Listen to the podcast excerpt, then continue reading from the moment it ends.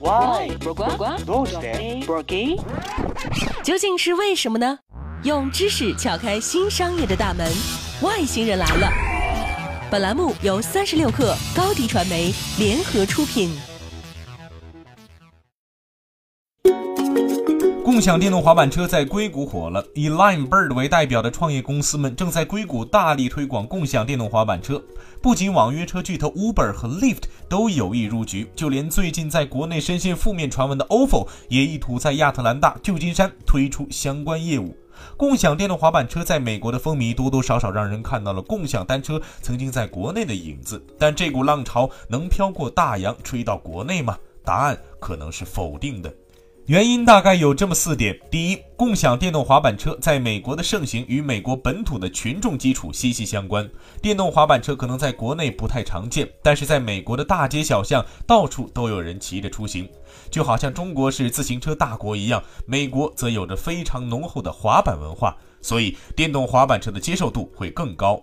第二，与自行车相比，电动滑板车的造价更为高昂。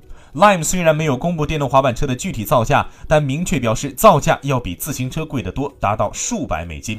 在国内，电动滑板车的造价同样很高，按照续航里程的不同，电动滑板车的售价从一千元到四千元不等，而售价在一千元左右的滑板车续航通常只有十公里左右。第三，用户对滑板车的付费意愿高，也是美国市场的一大特点。如果在国内推广共享电动滑板车，可能会借鉴共享电动车的价格，定价可能也就是每小时两三块钱。但是在美国就可以定成六到七倍的价格，所以即便造滑板车的成本比较高，但是也能盈利。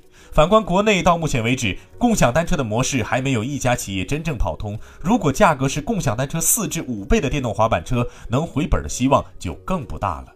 最后就是政策环境的因素，国内的创业公司们要想在公共道路上铺设共享电动滑板车，可能还要面临监管处罚。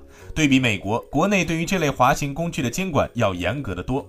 早在2016年，北京、上海等地就出台禁令，明确指出电动滑板车或电动平衡车既不属于机动车，也不属于非机动车，不具备路权，禁止在公共道路上使用，只能在封闭道路中使用，违者将被罚款。